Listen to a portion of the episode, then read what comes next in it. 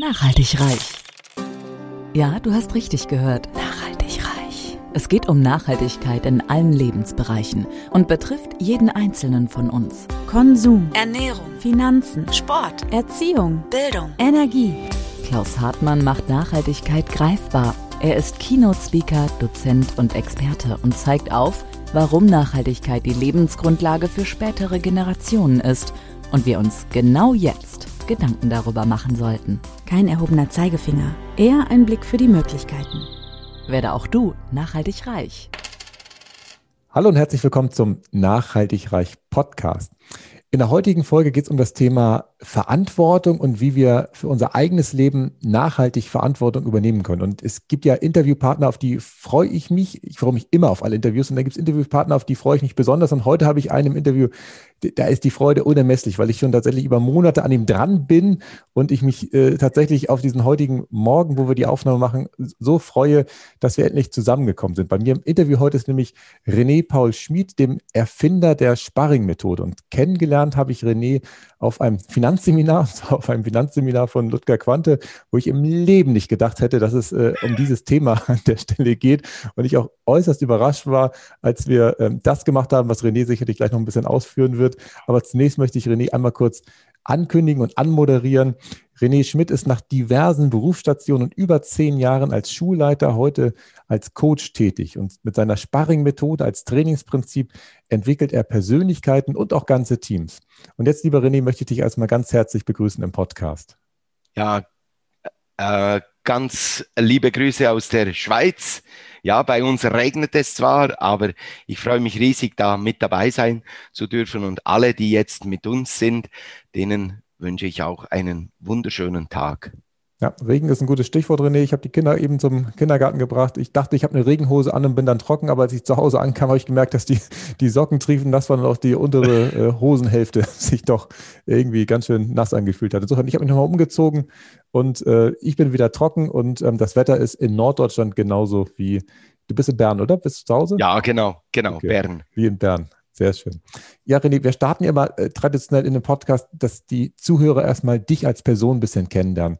Ähm, ich habe das schon angedeutet, du hast verschiedene Lebensstationen gehabt. Vielleicht gehen wir da einmal rein, wie du groß geworden bist, wie du zu dem geworden bist, was du heute machen darfst. Ja, sehr gerne. Also aufgewachsen, wie gesagt, in Bern, 1954, das Wunder von Bern. Ich bin ungefähr 200 Meter von diesem Ort aufgewachsen.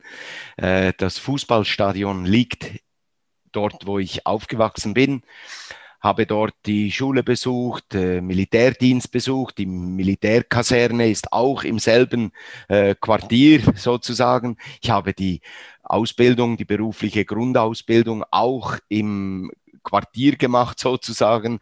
Mein Lehrbetrieb, Elektroinstallationsfirma, auch in Bern-Wankdorf und ähm, habe abgeschlossen als Elektroinstallateur wollte eigentlich ursprünglich einmal zu der Polizei, wie mein Vater. Mhm. Und ähm, das hat sich dann irgendwie so in Luft aufgelöst. Da gibt es viele Gründe.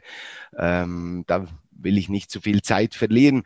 Und weil ich für die Polizei eigentlich einen Beruf, äh, eine Berufsausbildung machen musste, Zuvor habe ich Elektroinstallateur gewählt. Das war eigentlich alles. Schon als kleiner Junge wollte ich Polizist werden. Und dann äh, mache ich es kurz, habe ich dann noch die Handelsschule gemacht, wollte Das ist spannend, anderes. René, das wusste ich gar nicht. In Deutschland kann man ja so direkt Polizist werden. Da muss man ja vorher gar nicht, ich sag mal, normal gelebt haben, also einen normalen Job okay. lernen.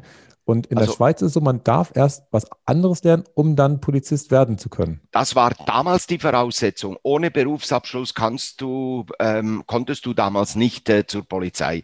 Und da habe ich gedacht, ja gut, mache ich etwas, damit, wenn es nicht funktioniert, dann hätte ich trotzdem was fürs Leben. Und mein Vater war auch Elektroinstallateur und du siehst, ich habe da die Spuren meines Vaters verfolgt. Und ähm, am Ende habe ich dann trotzdem nicht diesen Schritt gemacht und ging zum Berufsberater, um zu äh, herausfinden, ja, was könnte ich noch tun? Und dann sagt doch der zu mir, warum werden Sie nicht Lehrer?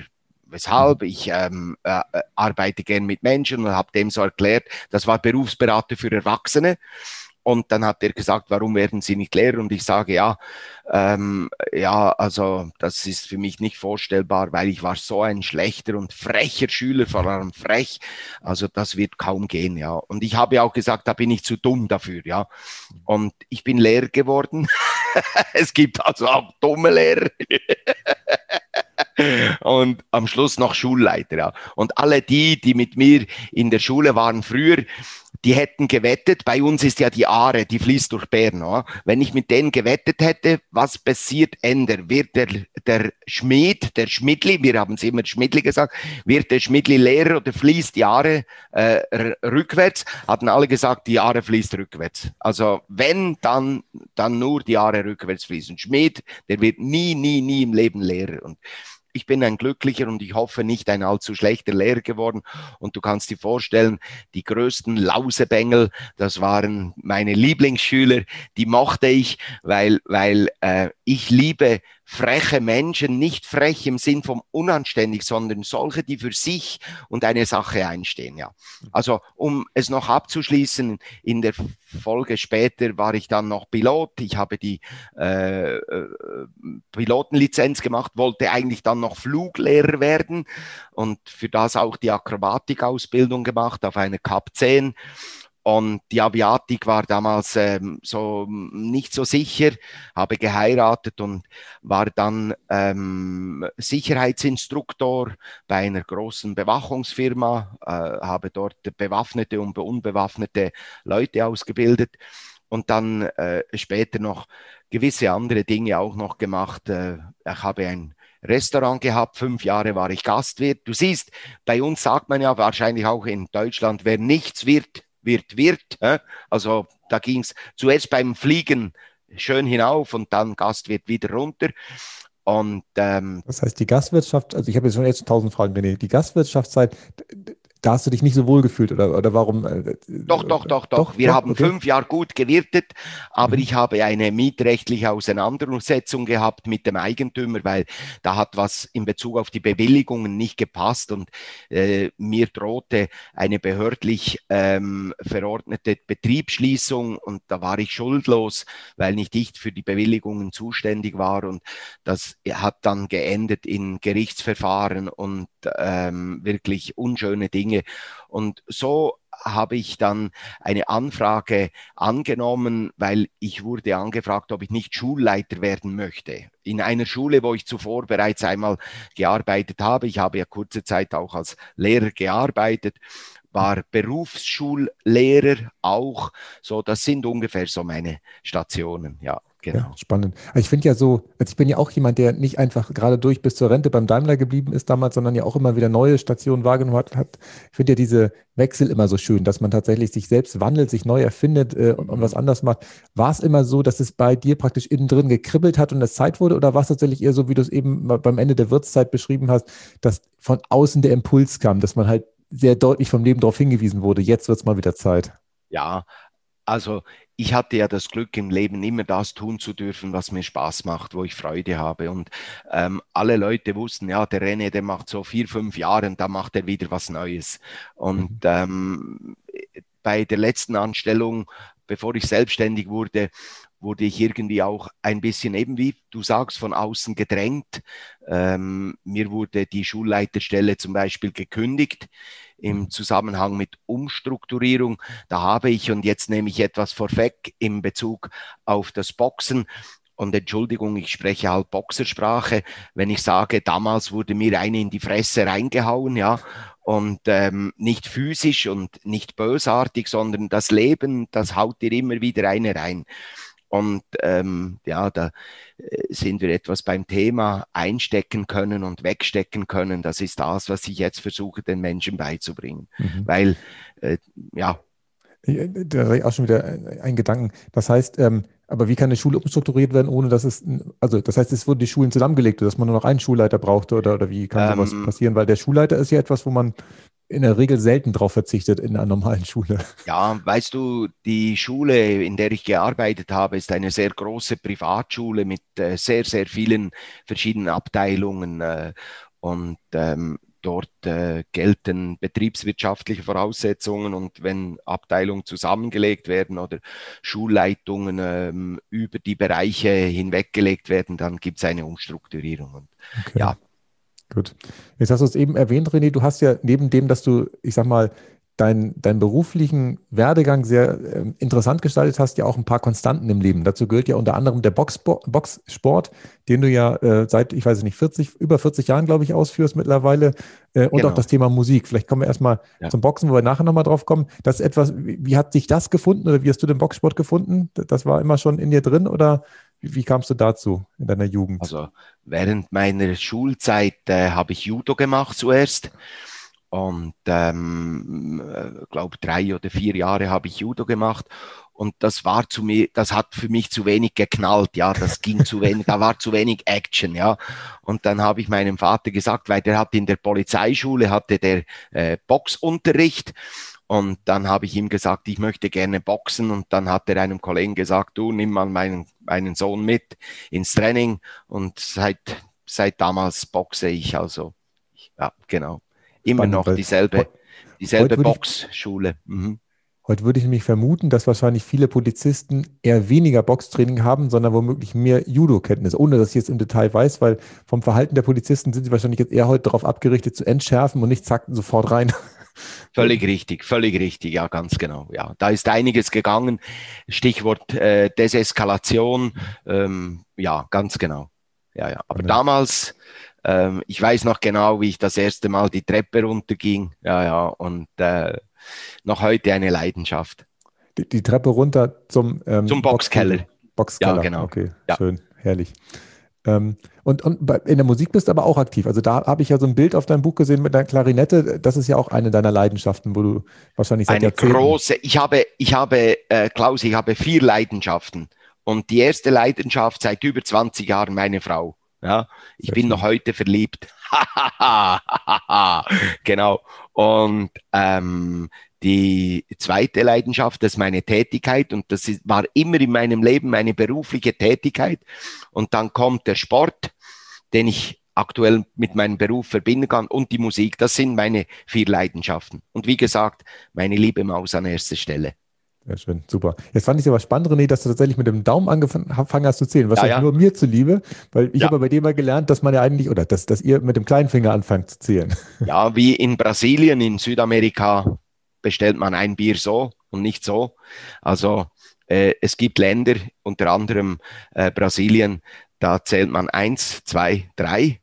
Äh, und auch meine Methode habe ich mit dem kleinen Finger begonnen, ähm, weil als ich äh, die, die, die Methode kam im Zusammenhang mit einer Masterarbeit, die ich geschrieben habe. Also ursprünglich ging es mir darum, als Schulleiter so die Grundsätze herauszufinden, wann, wann sind, werden äh, Jugendliche erfolgreich. Mhm. Ja, was braucht es?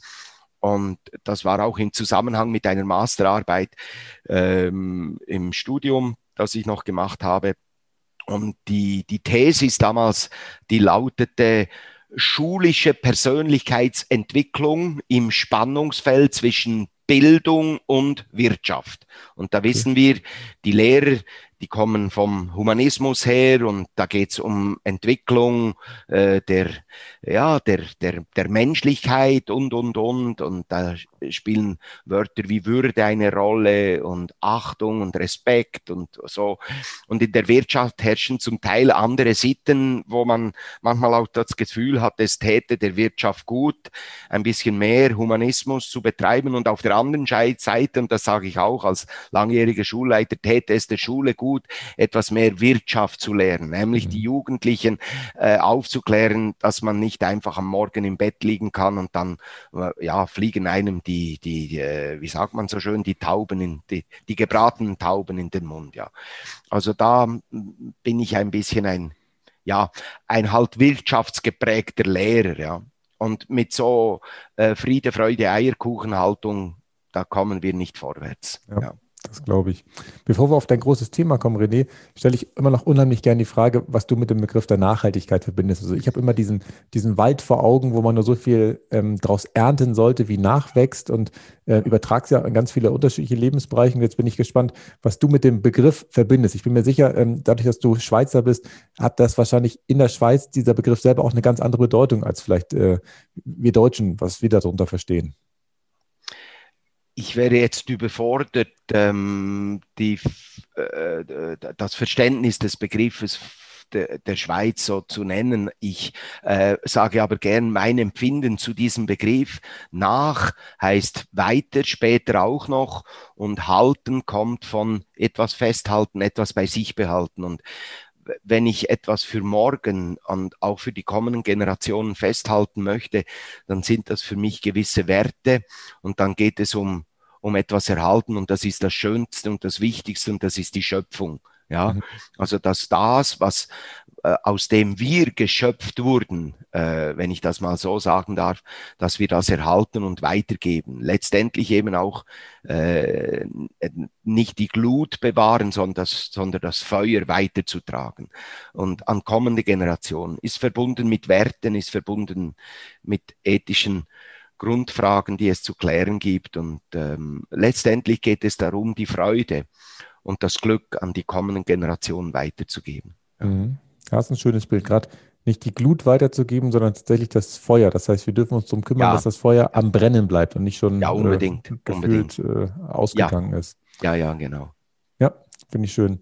Ähm, René, ähm, la lass uns zum Thema Verantwortung kommen. Ähm, ich habe ja das Buch gelesen. Also ich muss ja zugeben, ähm, als ich dich kennengelernt habe, im, das war im November, glaube ich, 2000 oder Oktober, was genau was, äh, 2020, ähm, muss ich zugeben, ich, ich fand das ja schon sensationell, was wir da gemacht haben, dass wir da im Prinzip innerhalb kürzester Zeit, äh, also da, da kommen wir gleich nochmal drauf.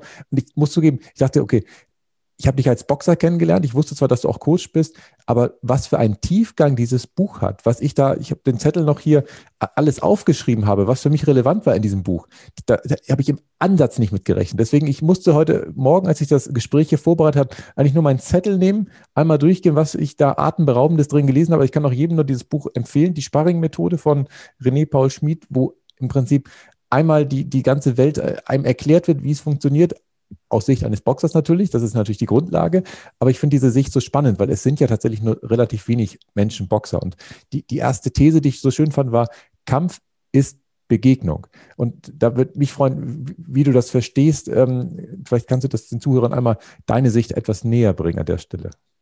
Sehr gerne. Also da gibt es ein wichtiges Wort, das heißt Konfrontation. Und Kon heißt ja zusammen, lateinisch. Und Front kommt von Frontes, le front en français, das ist die Stirne, alors, hein? und das ist also eine Begegnung Stirn an Stirn. Und so sind sich früher auf den Schlachtfeldern auch die Heere begegnet, die Streitkräfte auf dem Feld, auf dem Campus. Ja? Also Kampf kommt von Feld. Mhm. Und ähm, auf diesem Feld wurden also die Schlachten ausgetragen. Und ähm, das ist etwas ganz Wichtiges für etwas streiten. Und jetzt Achtung, ich muss im selben Satz noch dazu sagen, nicht töten, nicht äh, vernichten. Da ähm, geht es mir überhaupt nicht darum, im Gegenteil, sondern äh, eine Sache so klären, dass man nicht einander töten muss, mhm. aber trotzdem eine Konfrontation eingeht. Das wollen heute viele nicht mehr, ja.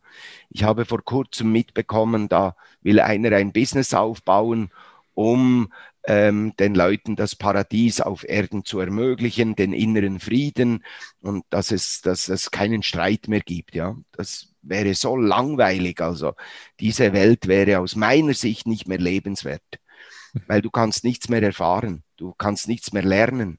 Und ähm, das ist doch eigentlich schade, weil Entwicklung findet immer statt in einem Konflikt. Und jetzt haben wir wieder die Silbe Kon zusammen. Und Flikt kommt von Fliegere, das heißt schlagen. Also wenn etwas zusammenschlägt, dann entsteht etwas Neues. Und die Frage ist jetzt, wie etwas zusammenschlägt. Äh, äh Wenn du beispielsweise an einen Tischler denkst und an einen Zimmermann, dann ähm, schlägt er einen Nagel ein und dann trifft also der, der Hammer trifft den Nagel, ja. Und das ist doch gut so. Ja. Wie will denn der das Haus sonst bauen? Der kann es ja nicht den Nagel in das Holz hineinstreicheln, weißt du, mit viel Liebe. Und heute gibt es Menschen mit Ansichten, dass man nicht mit Gewalt da so vorgehen sollte, sondern mit Liebe und mit Streicheleinheiten. Und es gibt gewisse Dinge, die kannst du nicht so äh, entwickeln. Und dann brauchst du den Mut, in einen Konflikt zu gehen und für etwas zu streiten. Und das ist eben auch ein Teil des Friedens. Das ist das, was viele Menschen vergessen. Streiten ist ein Teil des Friedens, ja liebevoll streiten, respektvoll streiten. Weißt du, wenn, wenn ich beispielsweise in der Schule streite mit meinem Kollegium, was ist das Beste für unsere Schüler, ja? Und da gibt es verschiedene Ansichten, ja. Und einmal diese Ansichten austauschen zu können, in den Ring hineintragen, weißt du? Und da äh, es, äh, komme ich zum Boxring und mache diesen Gedanken gerne fertig in Bezug auf Ethik, ja. Da geht es um ethische Grund Grundfragen. Was ist gutes Leben? Das ist die ethische Grundfrage. Was mhm. müssen wir tun, um gut leben zu können? Das heißt Ethos. Und Ethos auf Griechisch heißt nichts anderes als Weidezaun. Ethos auf Deutsch Weidezaun. Ja, und warum? Weil die Griechen ein, ein Volk waren von Bauern, Landwirten und Fischern und Seefahrern. Und die haben aus ihrer Lebensumwelt sich überlebt, überlegt, wie müssen wir diesen Weidezaun gestalten, damit die, die in diesem Zaun leben, geschützt sind, dass es denen gut geht und welche Regeln gelten da. Ja, mhm. und so hast du bei einem Boxring, der hat ja vier Pfosten mit Seilen umspannt, hast du auch wie einen Weidezaun und dort herrschen ganz bestimmte Regeln. Äh, und eine Regel gilt, nicht unter die Gürtellinie und nicht von hinten angreifen und für seine Sache kämpfen. Ja, du kannst dich erinnern, wir waren ja beide im Ring. Du mhm. hast mir schön auf die Mütze gehauen, ja, äh, und äh, da habe ich deine Energie gespürt. Und schon das ist schön. Und weißt du, das Schönste für mich ist, wenn die Leute im Ring für ihre Sache kämpfen und nicht für mich schauen, sondern nur für ihre Sache kämpfen. Mhm. Stell dir einmal vor, wenn wir genau diesen Zustand in der Nachbarschaft mehr hätten, wenn der mehr gelebt würde, wenn der in der Politik gelebt würde, wenn man sich freut, dass Menschen für ihre Sache kämpfen, immer im Wissen, sie tun es aus einem einzigen Grunde, nämlich um ihre Bedürfnisse zu er erfüllen, um sich etwas ähm, äh, um, um, um für etwas kämpfen zu können. Und da ist im Boxring alles erlaubt, was von vorne kommt und nicht unter die Gürtellinie geht und immer, immer im Bewusstsein, dass der andere genau dasselbe tut, was man selber auch macht, nämlich für seine Sache kämpfen. Ja. Und deshalb liebe ich den Kampf. Ich liebe die friedliche, die liebevolle, die, die, äh, du magst dich erinnern an das Wort Vatergrad, das Berndeutsch, ja, äh, äh, äh an die Vatergrade Heraus, äh, Herausforderung. Ja. Mhm. Ja erinnere ich mich dran, stimmt. Also Faden gerade auf ja. Deutsch, das heißt die Schnur oder der Faden, der Bindfaden, der wird gerade gespannt, eben wenn er Faden gerade ist. Wenn der mhm. Faden gerade ist, dann haben wir die höchste Spannung. Und diese Spannung baue ich auch mit meinem Gegner, mit meinem Gegenüber. Gegner kommt ja vom Wort gegenüber. Mein Gegner ist mein Gegenüber, aber ich gehe nicht mit Feinden in den Ring. Warum? Weil Feind heißt eigentlich ursprünglich derjenige, der hasst.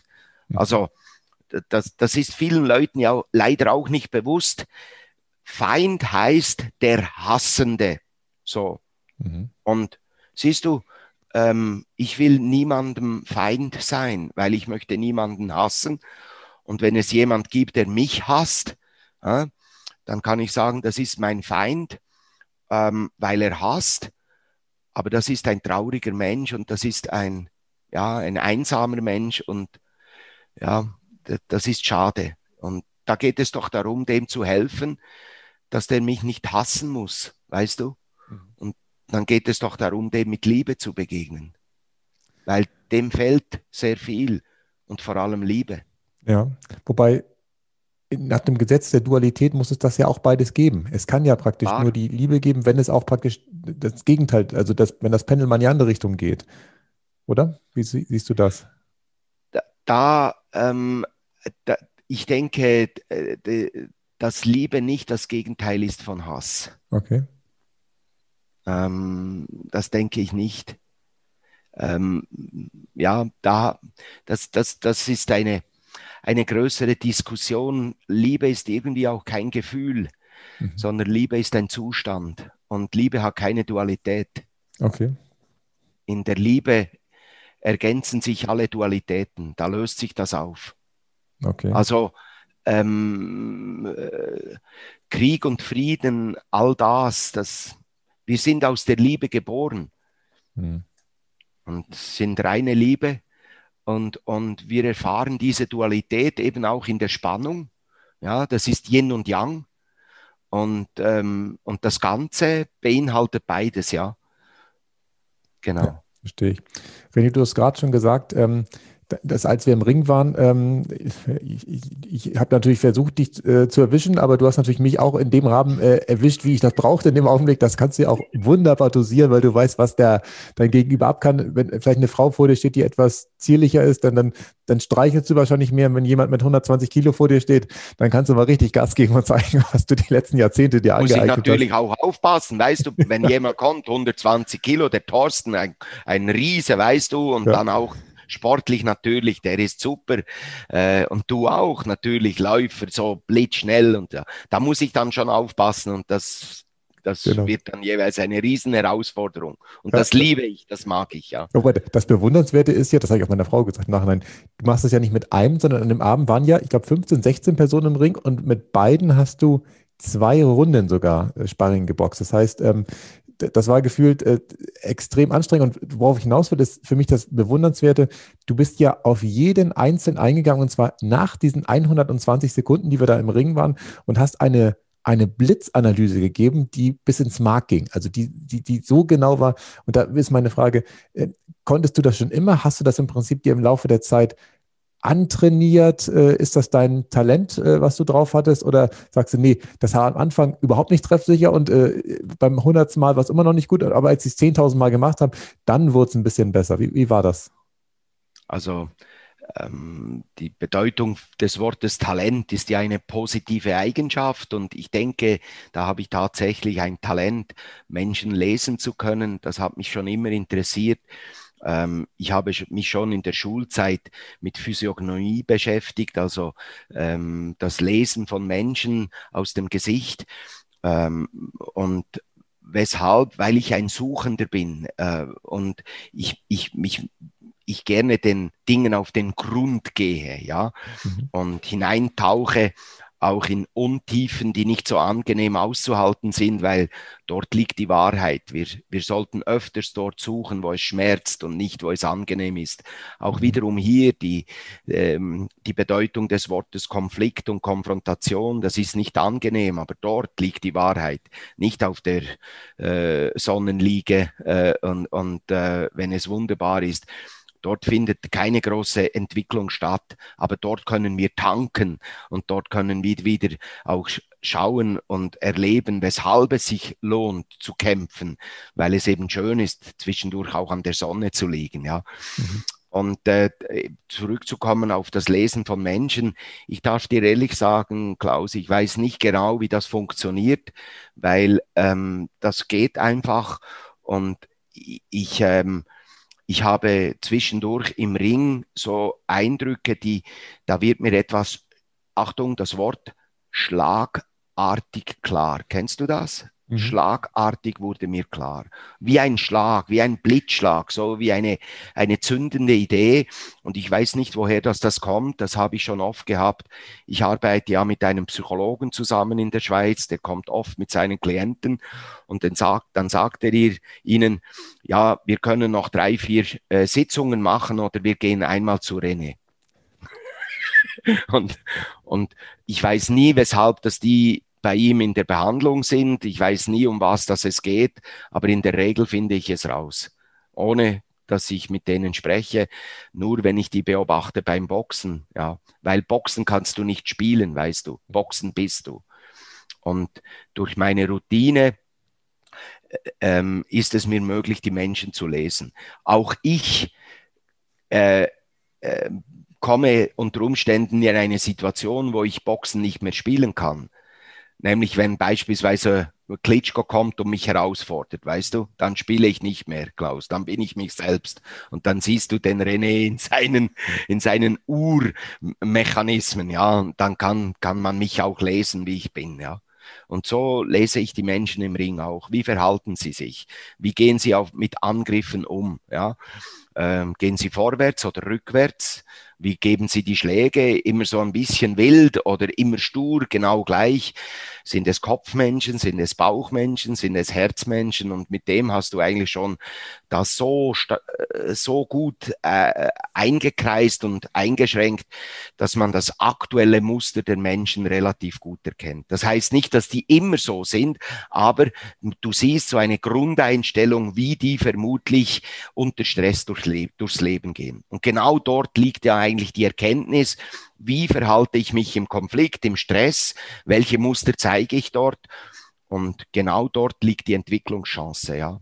Weil das ist verbunden mit Ängsten, das ist verbunden mit äh, so vielen Glaubenssätzen und im Ring kann man diese Glaubenssätze dann auflösen, wenn man sagt, okay, jetzt boxen wir noch eine Runde und jetzt genau das Umgekehrte. Mhm. Wer nach vorwärts geht, geht einmal zurück.